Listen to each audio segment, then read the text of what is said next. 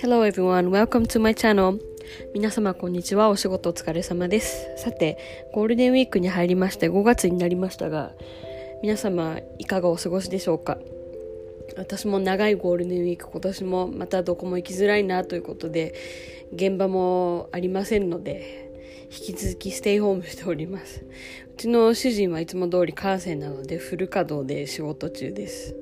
さて今回はですねとあるツイッターのフォロワーさんの記事を拝見いたしましてその記事をもとにお話しさせていただきます。どういった記事なのかというと千葉県の柏市の児童相談所で去年2020年の8月12日お盆休みの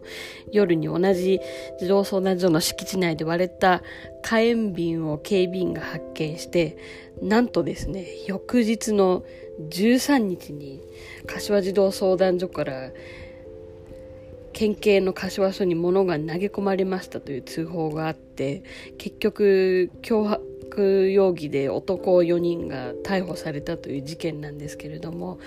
このニュースを見て一番真っ先に思ったのが警備員いらなくね？なんですぐに通報しなかったの？でした。一体何のための施設警備なのかプロ意識に欠けてるなと思いました。普通事故や事件が発生して異変を感じた場合おかしいと思ったら皆様もすぐに通報しますよね。職務についてない時でもたとえそれがプライベートであったとしてもう必ずそういった場面に出くわしたら通報すると思うんです。ところがこの警備員は何を思ったのか児童相談所側に通報させてしまってます。警備員つけてる意味ないでしょ通報が命令じゃなかったとしても現場の状況を確認して安全のために行動してもし万が一被害者の方がいた場合は救護するのが私たちの任務だと思ってます一人一人のポジションが現場でとても重要な役割を果たしていることを頭に入れつつ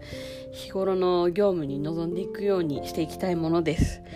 今回はここまでです。Thank you for listening. ありがとうございました。